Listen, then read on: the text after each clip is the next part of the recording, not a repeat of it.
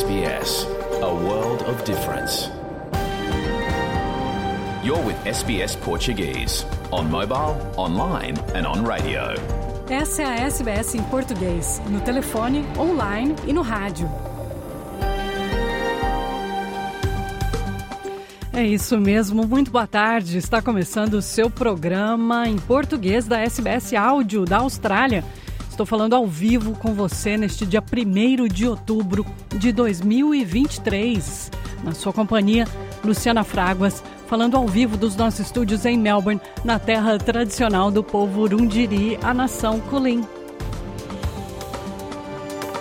Em destaque, mais um brasileiro pego com cocaína no aeroporto de Sydney. Papa Francisco eleva 21 arcebispos a cardeais com poder de voto. Cinco são latino-americanos. Nosso correspondente em Lisboa, Francisco Sena Santos, tem os detalhes. Muito esporte sempre aos domingos. Luciano Borges, de São Paulo, fala sobre Richarlison o centroavante que ganhou o apoio da seleção brasileira, mas ainda está no banco de reserva do Tottenham. Rui Viegas de Lisboa relembra um dos maiores feitos do ciclismo português. Há 10 anos, Rui Costa era campeão do mundo. Tudo isso e muito mais. Fique ligado na SBS em português.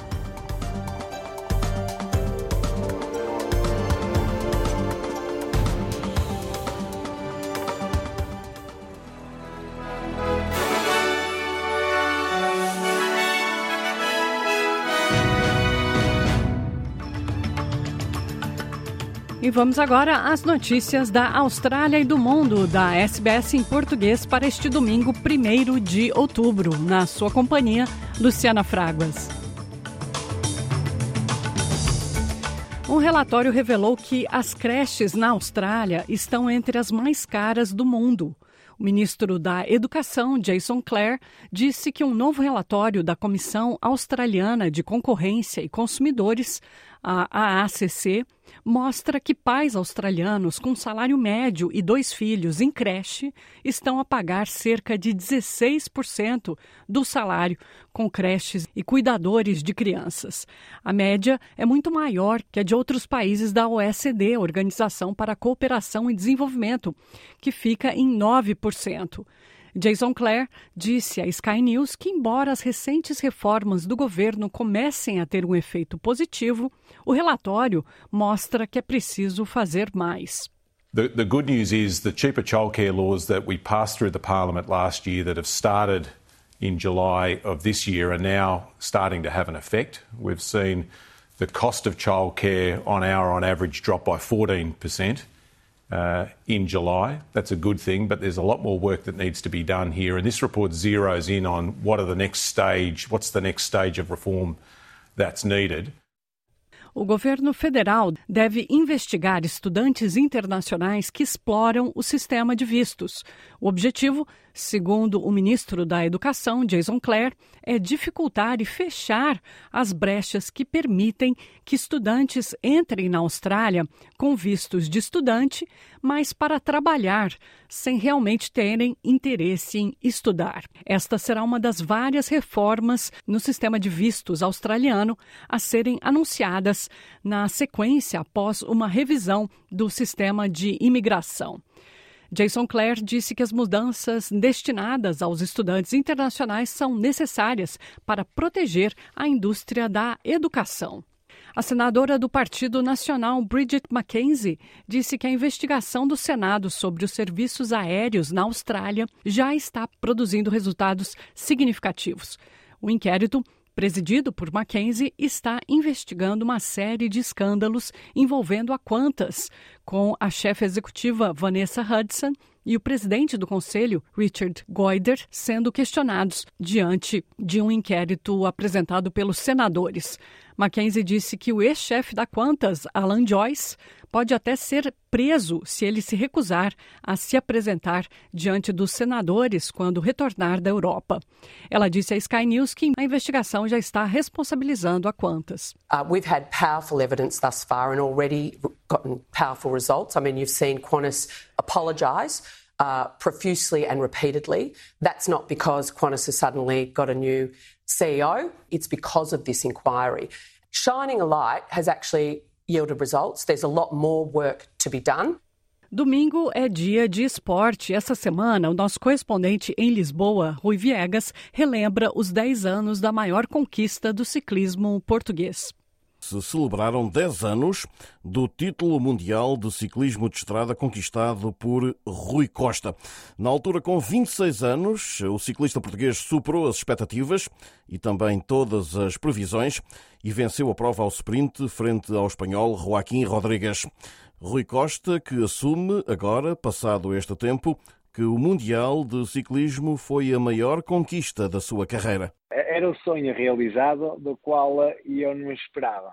Foram N, N de horas a tentar ainda interiorizar a vitória. Mesmo nessa noite foi difícil dormir para mim. Dormi com a camisola ao meu lado, a camisola de campeão do mundo, aquilo que eu sempre sonhei. E eh, foram momentos mesmo de, de muita emoção. Eh, todo, todo um combinar de, de esforços de toda uma vida e, e, no fundo acaba por ser a, a vitória mais importante que eu tive na minha carreira. O atacante brasileiro Richarlison está passando por uma fase difícil na carreira e sinalizou que talvez precise buscar ajuda psicológica, como conta nosso correspondente esportivo em São Paulo, Luciano Borges, em conversa com o jornalista esportivo Vitor Birner. Eu estou aqui com o comentarista da ESPN, o Vitor Birner, para conversar um pouquinho sobre o que, que se passa com o Richarlison, um jogador que foi candidato ao gol mais bonito da última Copa do Mundo, mas de lá para cá deu uma, teve uma queda de qualidade. O que, que você acha que está acontecendo? Eu acho que ele é um bom jogador, e eu falo com B maiúsculo, mas ele não é ótimo e ele, por questões técnicas e, obviamente, quando você não consegue render a altura do que você quer, e aí as questões pessoais também entram no pacote, você tem baixa de rendimento. É, na seleção brasileira, ele inclusive costuma ser melhor do que é no clube. Ele não é o melhor centroavante brasileiro. O melhor centroavante brasileiro é o Gabriel Jesus. Só que ali entram outros aspectos. Primeiro, é uma posição em que o torcedor brasileiro é muito exigente.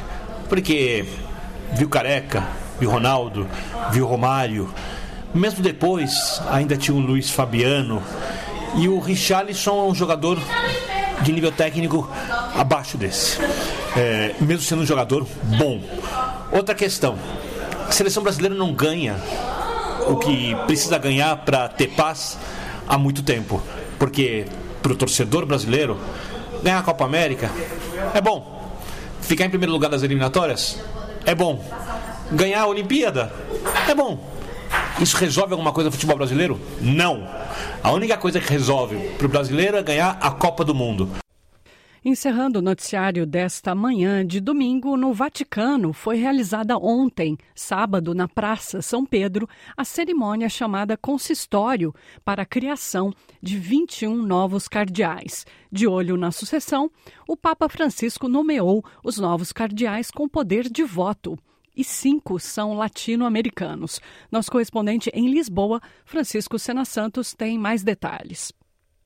O consistório é a cerimónia que vem da Idade Média, através da qual o Papa exerce o poder, que é absoluto, de eleger os cardeais, portanto, aqueles a quem cabe eleger o próximo Papa num futuro conclave. Neste consistório ficam investidos 21 novos cardeais e, contra o costume secular romanocêntrico da Igreja de preferir, sobretudo, europeus, o Papa Francisco escolhe bispos de todos os continentes. Há um colombiano, um venezuelano, um sul-africano, um sul-sudanês, um tanzaniano, um malaio, um chinês, para além de, nesta nova leva de 21 cardeais, haver argentinos, espanhóis, italianos, franceses, um suíço, um polaco, um bispo dos Estados Unidos da América, também o português Américo Alves Aguiar.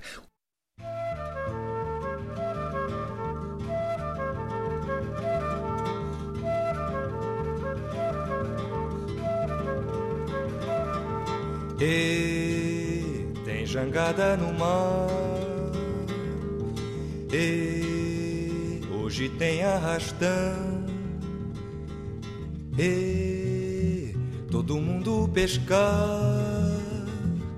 Chega de sombra, João. Choveu, olha o arrastão entrando no mar sem fim. E meu irmão me traz Iemanjá pra mim.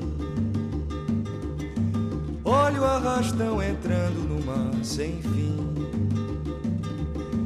E meu irmão me traz Iemanjá pra mim. Minha Santa Bárbara, me abençoai.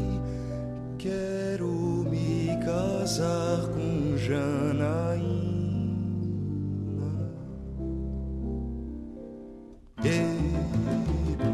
Bem devagar, já bem devagar.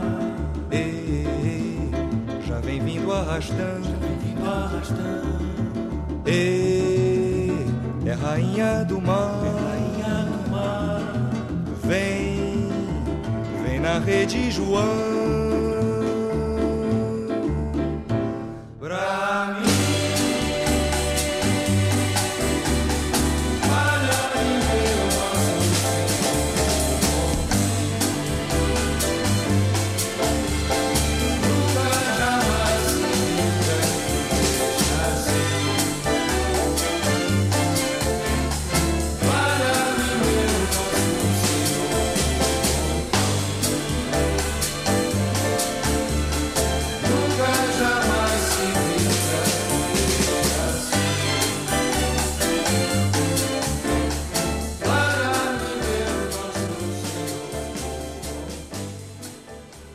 É isso mesmo, Arrastão com Edu Lobo.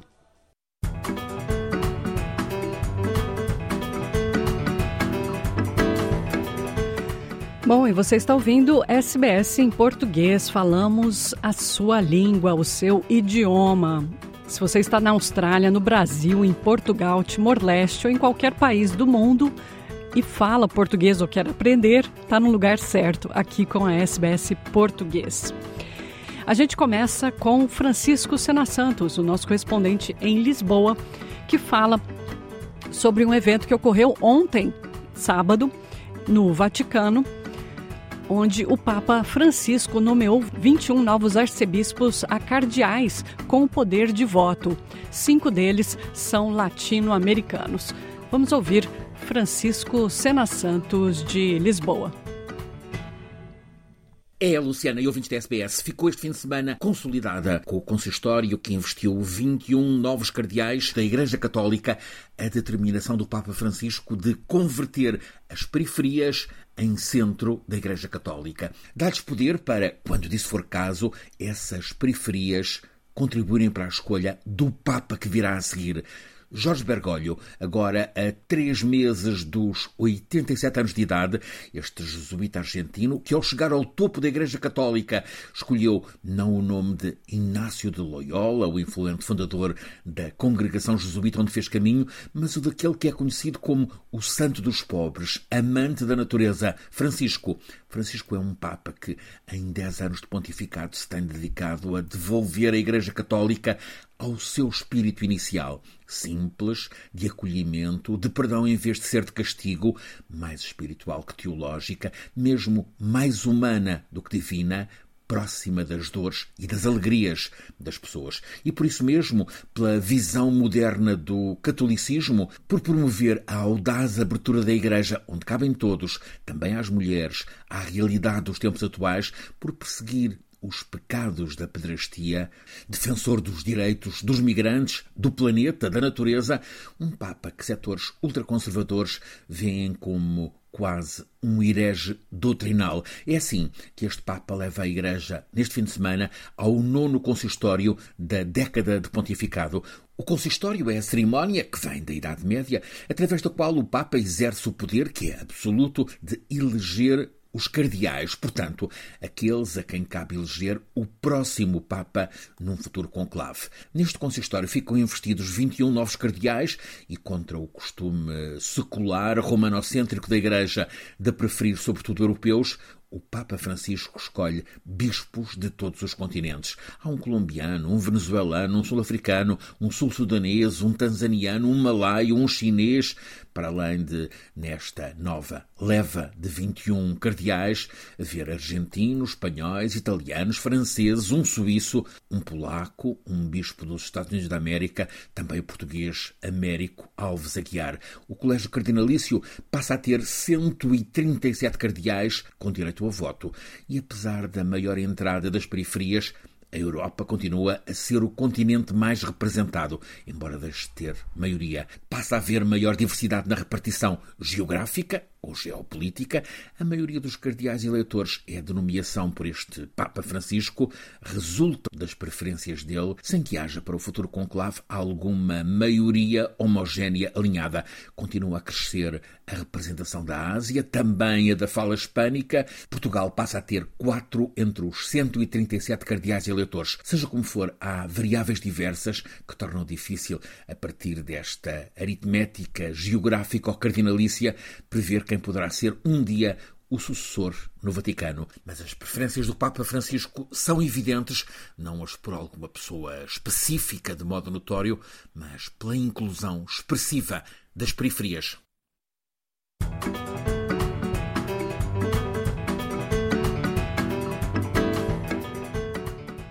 Um cidadão brasileiro foi formalmente acusado pela Polícia da Fronteira de importar cocaína para a Austrália após oficiais do Aeroporto Internacional de Sydney encontrarem 3 quilos de cocaína no fundo falso da sua mala. O brasileiro se apresentou ontem, dia 19 de setembro, diante do juiz da corte local de Downing Center, em Sydney, onde foi acusado de tráfico de drogas e de importar 3 quilos de cocaína para a Austrália. O homem de 30 anos foi parado por oficiais da Força de Fronteira Australiana um dia antes, na manhã de segunda-feira, 18 de setembro, para um exame de rotina após a chegada no Aeroporto Internacional de Sydney, vindo do Brasil. Policiais detectaram anormalidades no forro de duas malas do brasileiro. As duas malas foram escaneadas e os oficiais perfuraram o forro, que revelou substâncias em pó branco dentro de ambas as malas. Um teste presuntivo de substâncias ilícitas teria indicado a presença de cocaína e o caso foi entregue entregue à Polícia Federal Australiana. O homem foi imediatamente preso pela Polícia Federal e acusado de importação de uma quantidade comercial de droga controlada na fronteira, nomeadamente cocaína, tendo a substância sido importada ilegalmente e a quantidade possuída sendo uma quantidade comercial.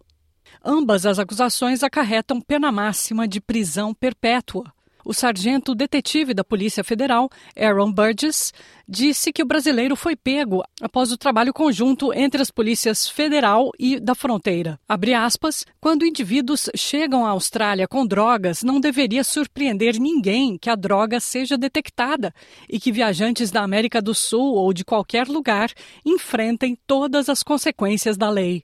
A superintendente em exercício da Polícia da Fronteira, Alison D., disse que quadrilhas estão sempre procurando novas maneiras de não serem detectados. Aspas, os oficiais da fronteira se dedicam a evitar a entrada e proteger a comunidade australiana de drogas nocivas. Nossa mensagem é simples: se quer lucrar com atividades criminosas como tráfico de drogas, você será pego, disse a superintendente da polícia, Alison D.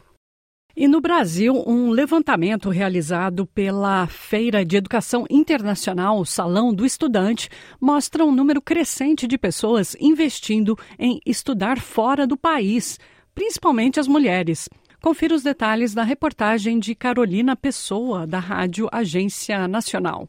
Os dados foram coletados de 140 mil pessoas que participaram da feira no período de março de 2019 a março de 2023. Priscila Gomes, diretora de eventos Brasil do Salão do Estudante, destaca o papel feminino neste grupo. Percebemos que sim, as mulheres são a grande maioria desse público, que chega a 69% de mulheres e 31% de homens. E realmente são aquelas mulheres que procuram se destacar no mercado de trabalho. Catilane Chagas Garcia, hoje professora de inglês, é uma dessas mulheres. Ela sempre quis estudar fora para conhecer diferentes culturas e acabou realizando o sonho com um intercâmbio na Nova Zelândia. Ela fala sobre essa experiência. Primeiro que vendo pelo lado prático da coisa, pelo lado útil do mercado de trabalho, é algo que está no meu currículo. E isso é algo que eu uso a meu favor.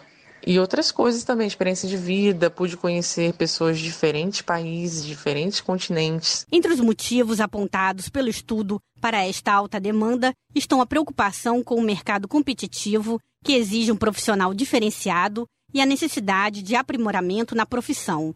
Entre os países mais procurados por quem pretende estudar fora, os Estados Unidos lideram a lista, seguido pelo Canadá e Portugal. No caso desse último, a busca aumentou, principalmente depois que as instituições portuguesas começaram a aceitar o Enem, Exame Nacional do Ensino Médio, para o ingresso em universidades.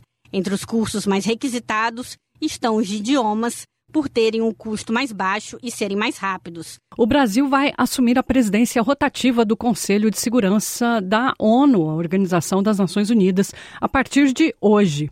Pelo período de um mês, o país ocupa uma das dez vagas do Conselho para membros não permanentes em um mandato que irá até o fim deste ano.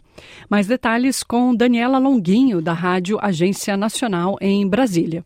Segundo a Secretaria de Assuntos Multilaterais e Políticos do Ministério das Relações Exteriores, um dos exemplos que será mencionado no Conselho é o Tratado de Tlatelolco, firmado em 1967 pelos 33 países da América Latina e Caribe para garantir a não proliferação de armas nucleares na região. Temas como uma possível missão de apoio às forças de segurança do Haiti, a manutenção da missão da ONU que supervisiona as negociações de paz na Colômbia e questões relativas à guerra entre Ucrânia e Rússia também poderão ser abordados. No dia 24 de outubro, o ministro Mauro Vieira irá presidir um debate aberto sobre Oriente Médio e no dia 25, outro debate aberto com o tema Mulheres, Paz e Segurança. Ainda no período da presidência brasileira, ocorrerá um diálogo anual entre o Conselho de Segurança da ONU e o Conselho de Paz e Segurança da União Africana em Addis Abeba, capital da Etiópia e sede da União Africana. Instituído em 1948 para zelar pela manutenção da paz e segurança internacional, o Conselho de Segurança da ONU tem cinco membros permanentes: China, Estados Unidos, França, Reino Unido e Rússia. O grupo de dez membros não permanentes tem mandato de dois anos. E tenha fé. Você lembra do Tenha Fé? Nunca tenha medo do seu inimigo quando não é você hum, que começa a brigar. Também nunca ande de cabeça baixa bem danado. Pois nem tudo que cai do céu é sagrado. Pois nem tudo que cai do céu é sagrado. Para que este vaza, deixa a praia descoberta. Uma onda vai, outra onda vem. Não fique triste, fique triste, que seu amor pode vir também. Aí então você vai me dizer se eu tenho razão, sim ou não. Pois é por experiência própria que eu perdoei o meu coração. Infeliz no junho, feliz no amor, saúde e felicidade. Pra dar e vender, se a reza é forte, você vai ver amanhã dia vai nascer. E amanhã um lindo dia vai nascer.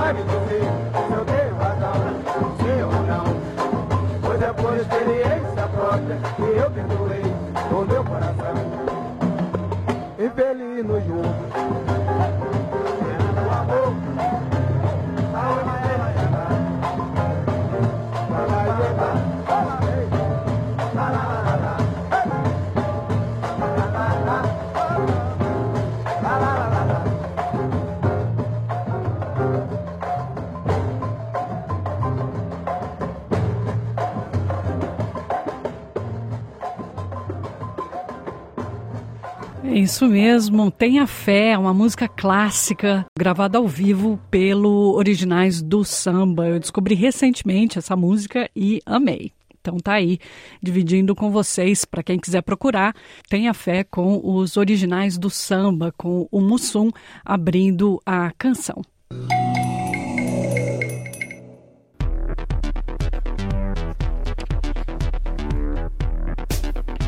E chegando aí na metade, um pouco mais da metade do nosso programa de hoje, a gente vai agora com esporte. Rui Viegas, de Lisboa, relembra um dos maiores feitos do ciclismo português. Há 10 anos exatos, Rui Costa era campeão do mundo. O Rui Viegas trouxe inclusive algumas declarações do próprio Costa. Vamos ouvir. Olá, viva Luciana, muito boa tarde, muito boa tarde a todos e vamos hoje olhar para uma peça do ciclismo português porque se celebraram 10 anos do título mundial de ciclismo de estrada conquistado por Rui Costa. Na altura, com 26 anos, o ciclista português superou as expectativas e também todas as previsões e venceu a prova ao sprint frente ao espanhol Joaquim Rodrigues. Rui Costa, que assume agora, passado este tempo, que o Mundial de Ciclismo foi a maior conquista da sua carreira. Era o sonho realizado do qual eu não esperava.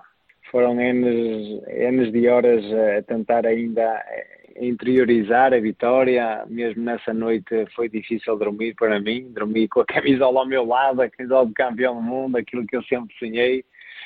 E eh, foram momentos mesmo de, de muita emoção. Eh, todo, todo um combinar de, de, esforços de toda uma vida e, e, no fundo acaba por ser a, a, vitória mais importante que eu tive na minha carreira.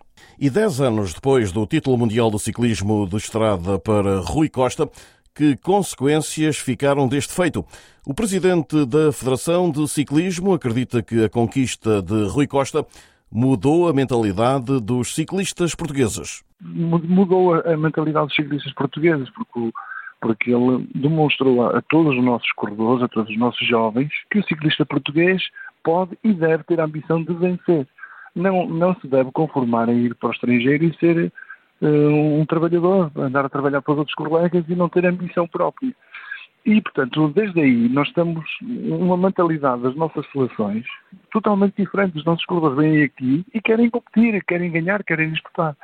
E esta ambição e esta forma de ser é que é talvez o ponto de viragem, por isso é que é um corredor marcante da nossa história e da história do ciclismo português. Delmino Pereira, antigo ciclista e atual presidente da Federação Portuguesa. Rui Costa afirmou-se no panorama internacional durante várias temporadas na Emirates. Trocou de equipa na época passada para Avanti e renasceu aos 36 anos.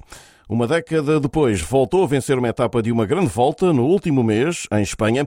A reforma, para já, ainda não está nos planos, garante Rui Costa. Foi uma mudança muito importante para mim, que sem dúvida me deu a oportunidade de voltar a ser talvez o Rui que era antigamente, o Rui que procurava vitórias, vitórias de etapa, eh, tinha um papel mais livre, assim dizendo e, uh, e, ter conseguido esta vitória na volta à Espanha foi sem dúvida muito muito gratificante, muito muito importante para mim, sobretudo para eu continuar a continuar a, empenhado, continuar a, a, lutar pelos meus sonhos e acreditar, porque a idade apenas apenas pode dizer que são números. Um dos nomes mais marcantes da modalidade nos últimos anos em Portugal, Rui Costa, ciclista português que foi campeão do mundo de ciclismo de estrada há 10 anos. E assim saímos por hoje, recordando este momento também. Não sei antes deixar um forte abraço para todos. De Lisboa para a SBS Áudio, Rui Viegas.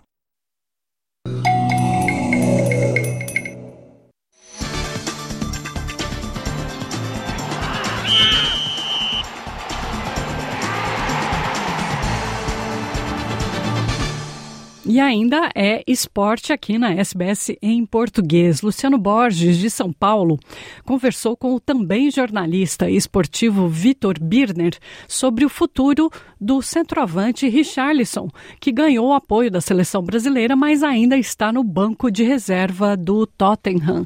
Vamos ouvir então o bate-papo entre os dois jornalistas esportivos. Olá, Luciana. Olá, rapaziada da Austrália. A gente vai falar hoje de Richarlison jogador brasileiro de 26 anos que nasceu em Nova Veneza, no Espírito Santo, e que joga hoje pelo Tottenham e não vem atravessando uma fase muito boa, mas ganhou o apoio e o suporte do técnico da seleção brasileira Fernando Diniz, que o convocou novamente para a seleção, ele que participou dos dois primeiros jogos do Brasil contra Bolívia e Peru, não fez gol. No jogo contra a Bolívia, no final do jogo, ele foi substituído e chorou no banco de reserva, o que causou preocupação de todo mundo sobre o que é estava acontecendo com ele. E depois do jogo do Peru, ele deu uma entrevista dizendo que ele ia procurar uma psicóloga, porque ele estava tendo problemas fora do campo e que ele gostaria de melhorar.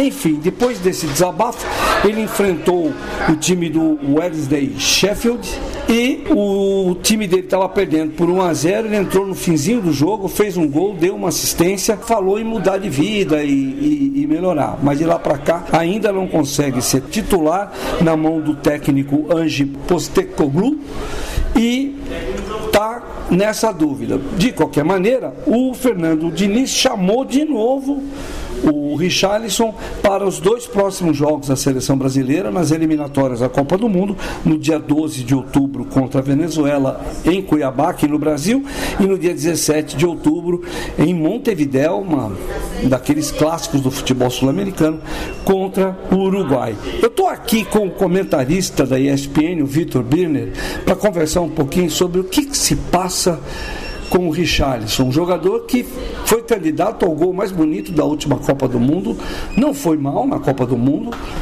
mas de lá para cá deu uma que teve uma queda de qualidade. O que, que você acha que está acontecendo?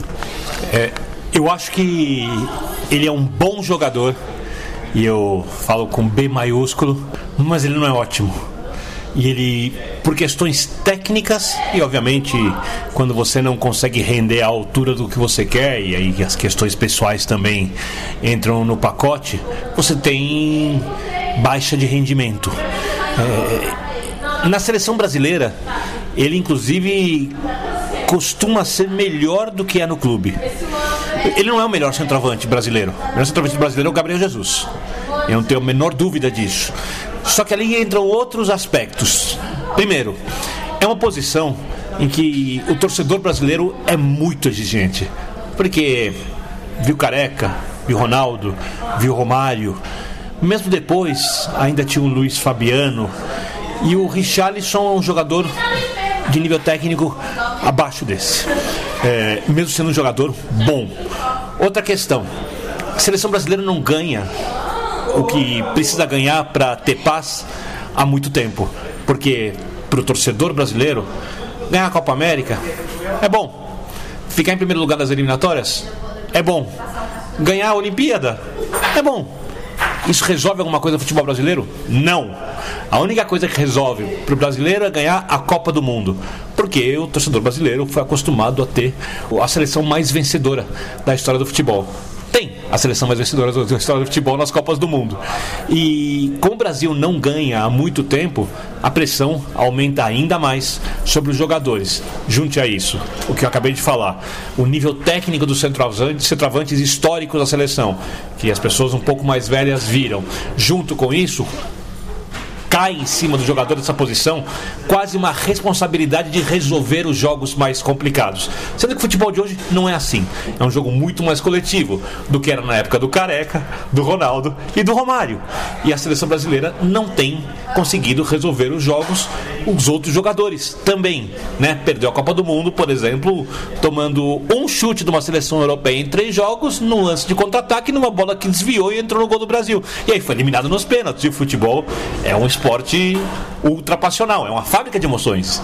E quando você junta todas essas emoções que, obviamente, para muita gente vão afastando qualquer questão racional, olha-se para o centroavante. O centroavante é o Richard, que, repito, não é um dos melhores da história. Na seleção brasileira ele costuma jogar bem, vai ter altos e baixos, é natural. Eu não acho que ele tenha um problema, só acho que no médio prazo, se as coisas andarem como o futebol tende a fazer, porque o futebol prega surpresas, ele vai ser o reserva da seleção. O, você citou o jogo que o Brasil foi eliminado na Copa do Mundo pela Croácia. Ele estava em campo nesse jogo. Você lembra como ele foi nesse jogo? Como, ele, como foi a atuação dele? A seleção brasileira teve uma atuação boa. Não a senhora atuação, mas uma atuação boa. Primeiro tempo ruim, Tite tira o Vini Júnior, né, para reforçar a marcação do lado esquerdo, porque é, faz o primeiro tempo ruim, o Vini volta, ele não consegue acompanhar o lateral direito croata. A partir daquele momento o Brasil ganha o meio de campo, faz 1 a 0. Neymar faz um bom jogo. Eu sei que não é exatamente o nosso assunto, mas tem que citar o Neymar. Olha o nível de cobrança. Se ele tivesse sido campeão do mundo, ele teria, digamos assim, um olhar diferente da, de grande parte das pessoas. Só que ele também. Que ele é o. Ele, ele é, quando você tecnicamente, ele é o jogador que as pessoas esperam que resolva a partida. Ele resolveu contra a Croácia. Ele fez o jogo que era necessário. E o Richard teve um jogo bom. Não foi um jogo ótimo, um jogo bom. A seleção brasileira não criou tantas chances assim. É, eu, é, e o Gabriel Jesus, que eu falei, ele machucou antes. Ele não pôde jogar a Copa do Mundo. E esse é outro que carrega um peso enorme, porque ele não fez uma boa Copa do Mundo em 2018. Fez uma eliminatória sensacional. Ele foi bem em toda a fase dele. Ele é um dos jogadores com melhor média de gols em UEFA Champions League, que testa muito mais o jogador que a Copa do Mundo. A Copa do Mundo testa muito o jogador emocionalmente tecnicamente, a Champions, League testa mais o jogador que a Copa do Mundo e testa constantemente, o que dá mais margem para erro e também é, aumenta o nível de exigência. Mas eu acho que o Richarlison no jogo contra a Croácia foi um jogo bom sem, digamos assim, é, críticas é, fortes pela atuação por ter sido ruim, nem elogios grandes por ter sido também assim. Temos grandes centroavantes jogando hoje no Brasil, ou mesmo na Europa, outros brasileiros? Não. O melhor para mim, eu repito, é o Gabriel Jesus. Para ele, tecnicamente, Está no, no Arsenal. Arsenal Isso. Ele, para mim, é um jogador. É... Ele não é um extra classe, mas ele é um jogador muito completo. Ele é um jogador muito moderno. Ele, é, ele vai muito bem dentro da área. Ele sabe sair da área. Ele tem drible. Ele tem noção coletiva. Ele joga para o time. Ele resolve jogos. É, a passagem dele pelo City transformou ele num jogador ainda melhor, porque quem trabalha com Guardiola aproveita isso, cresce bastante. Mas o Brasil hoje não tem grandes centroavantes. O Brasil não tem o Haaland. Não tem o que foi um Cristiano Ronaldo. Não tem o que foi um Benzema. Não tem um jogador desse nível, para citar só alguns. Isso eu não vou nem entrar no Soares, que hoje em dia já não é mais o mesmo jogador também, mas que foi um grande. Né? Então é, é uma carência, se a gente for pensar em nível muito alto da seleção brasileira, mas para ganhar a Copa do Mundo, é óbvio que se você tiver um centroavante desse nível, a sua chance aumenta, mas não é necessário. É só olhar a França. A França ganhou com o Giroud, Benzema não foi, uma com o Guivart. Guivart é, era pior do que o Richarlison como jogador. Então, repito, se deposita muito em cima de um ser humano. E o futebol, essa é uma coisa para mim que me pega muito. É, é um esporte muito humano, mas que por se falar em, hoje em dia, se falar muito hoje em dinheiro, em arrecadações, em valor de transferências, vai tratando cada jogador cada vez mais como um personagem, desumanizando um pouco aquele jogador e às vezes a pressão fica muito grande em cima daquela pessoa e ela não consegue lidar com isso e o rendimento cai. Alguns lidam bem o rendimento sobe. É como se o sarrafo fosse subindo e o cara fosse lidando com circunstâncias que vão tirando mais dele. Isso a gente só sabe rodada após rodada, jogo após jogo. No caso do Richarlison, Copa do Mundo após Copa do Mundo. Uma curiosidade só final dentro do futebol brasileiro, você o que a gente tem é a chegada de vários atacantes da América do Sul, internacionais, que se tornam principais atacantes dos seus times. É o caso do argentino Carelli, que joga na equipe de São Paulo, foi campeão da Copa do Brasil no final de semana passado. O Herman Cano, que é jogador do Fluminense, é o artilheiro da Copa Libertadores da América e foi o artilheiro do Brasil no ano passado Germancano. E nós temos outros exemplos. O Vasco da Gama, que estava ameaçado de rebaixamento, já está saindo, já saiu do grupo dos quatro últimos colocados. E tem um centroavante argentino que a gente nem conhecia direito e que está resolvendo o problema. Quer dizer, e isso, de certa forma, você acha que inibe a criação de novos atacantes ou não? É só para tapar um buraco enquanto ninguém aparece? Não acho que vai dificultar o aparecimento de novos atacantes. Primeiro porque o artilheiro é o jogador que, o fazedor de gols e o jogador de alto nível na frente, é o jogador mais valorizado financeiramente do futebol, né? E grande parte do, das pessoas que começam a jogar futebol quer jogar no ataque. É óbvio que com a mudança de perfil do futebol, por exemplo, antigamente, quando você ia brincar de futebol na rua, hoje em dia pouco se joga na rua, infelizmente, é, o pior ia pro gol. E na várzea, o pior é pro lateral. Era assim que funcionava. Hoje em dia o cara quer ser um grande lateral, quer ser um grande goleiro. O Brasil hoje em dia tem uma escola de goleiros muito forte, que antigamente não tinha, e precisava importar, às vezes, os goleiros. Os clubes daqui traziam goleiros de fora que faziam muito sucesso. E ninguém, acho que cogitava, era muito raro alguém pensar em trazer um centroavante. Né? É, agora é necessário, porque realmente há uma carência e outra questão, esses jogadores melhores, o Richardson está entre eles, o Gabriel Jesus está entre eles, o Matheus Cunha também é outro jogador que pode ser citado, esses caras vão atuar fora do país muito cedo.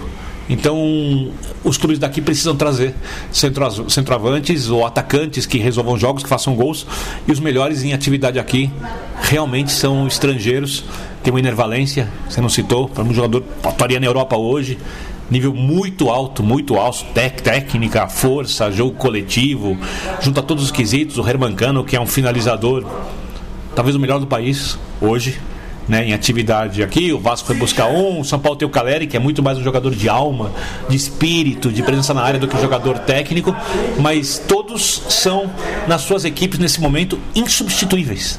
Insubstituíveis. E os treinadores olham para a base e não veem jogadores que possam substituí-los eventualmente nos jogos que esses caras estiverem ausentes. Então, eu acho que a chegada desses jogadores é muito mais uma emergência porque os bons vão embora e os que ficam aqui não têm nível para jogar como esses caras, relembrando que é mais difícil para o clube brasileiro segurar os grandes centroavantes porque eles são jogadores caros, jogadores que eles podem vender melhor a exceção é o Flamengo. O Flamengo tem o Pedro, o Flamengo tem o Gabigol, não centroavante, mas joga ali porque o Flamengo tem mais dinheiro que os outros. E eu não sei se o Flamengo vai manter ambos, se o Flamengo não vai reformular o elenco agora no final da temporada. E só para encerrar, lembrando, o Palmeiras formou um menino que chama Hendrick, que tem 17 anos, vai fazer 18 só o ano que vem. Já está vendido por uma quantia milionária ao Real Madrid e não conseguiu nesse ano, que ele ainda tem pelo Palmeiras, não conseguiu se firmar no time. Parece que o futebol dele deu uma sumida, né? É, e tem também o Vitor Roque, na Atlético Paranaense, fechado com o Barcelona, que dos jovens é o melhor de todos e quem sabe até possa ser o centroavante da seleção brasileira mais para frente. Não vamos antecipar coisas. Tecnicamente, eu acho que ele vai ser um jogador melhor que o Richarlison, para fazer uma comparação também. Não sei se vai, mas é, é só um, uma, uma prospecção diante daquilo que ele mostra muito jovem e que o Barcelona quer adiantar, porque a chegada dele agora para o final do ano está machucado, está se recuperando, mas também é um jogador que, os clubes, que o clube daqui não conseguiu segurar e que vendeu por um preço muito alto. Um zagueiro tecnicamente comparável na sua função, obviamente, não para jogar de centroavante não custa. O que esse jogador custou. Um volante pode custar, mas é difícil. Um goleiro não custa, um artilheiro custa e aí o dinheiro pesa mais. E aí temos outras questões ali, gestão do futebol brasileiro, de economia dos países de fora, principalmente quando a gente fala de Inglaterra ou do Barcelona, que é um time gigante mesmo com problemas financeiros, consegue investir num jogador como o Vitor Roque. Por isso é bem difícil para o futebol brasileiro interno segurar os seus melhores centroavantes. Bom, queria agradecer o Vitor Bini por nos ajudar aqui a falar dos nossos atacantes brasileiros e lembrando que o, o Richarlison ainda não conseguiu convencer o próprio técnico do Tottenham, que é o Andy Postecoglou, e está tentando, ele ainda é reserva, não conseguiu ainda convencer o treinador do Tottenham que ele merece ser titular da equipe inglesa. Semana que vem eu volto com mais informações para vocês. De São Paulo para SBS, Luciano Borges.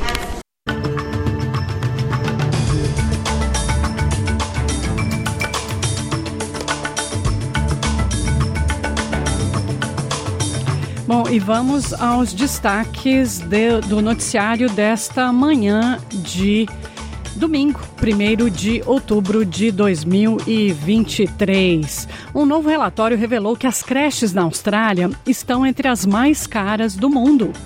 Segundo o ministro da Educação, Jason Clare, uma nova medida do governo federal deve investigar estudantes internacionais que exploram o sistema de vistos. O objetivo é fechar as brechas que permitem que estudantes internacionais entrem na Austrália com vistos de estudante para trabalhar sem realmente terem a intenção de estudar. Lembrando que a partir de domingo que vem, já o nosso programa de domingo terá um novo formato, trazendo as melhores reportagens, as maiores reportagens que a gente produz aqui na SBS em português. As reportagens que serão transmitidas estão baseadas nos seus downloads. Então, todas aquelas que tiverem maior downloads, a gente vai colocar aqui no programa de domingo para você ouvir. E sempre agradecendo o seu apoio, porque sem ele nós não existiríamos. Um grande abraço aqui da Luciana Fraguas. Eu volto quarta que vem ao meio-dia.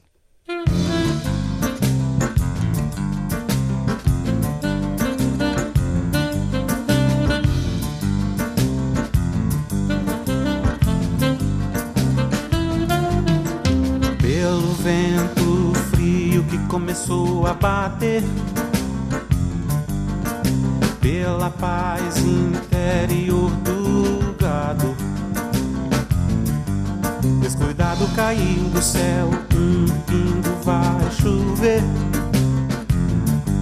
Sou um bicho perdido, um ser acuado num canto do abrigo, um lobisomem. Adorada, distante, Deus se flagra imaginando. Oh, que dor me dá de ver a terra se ferra. Tá no índio, no grego, na pele do mundo, a mancha envenenada do ciúme.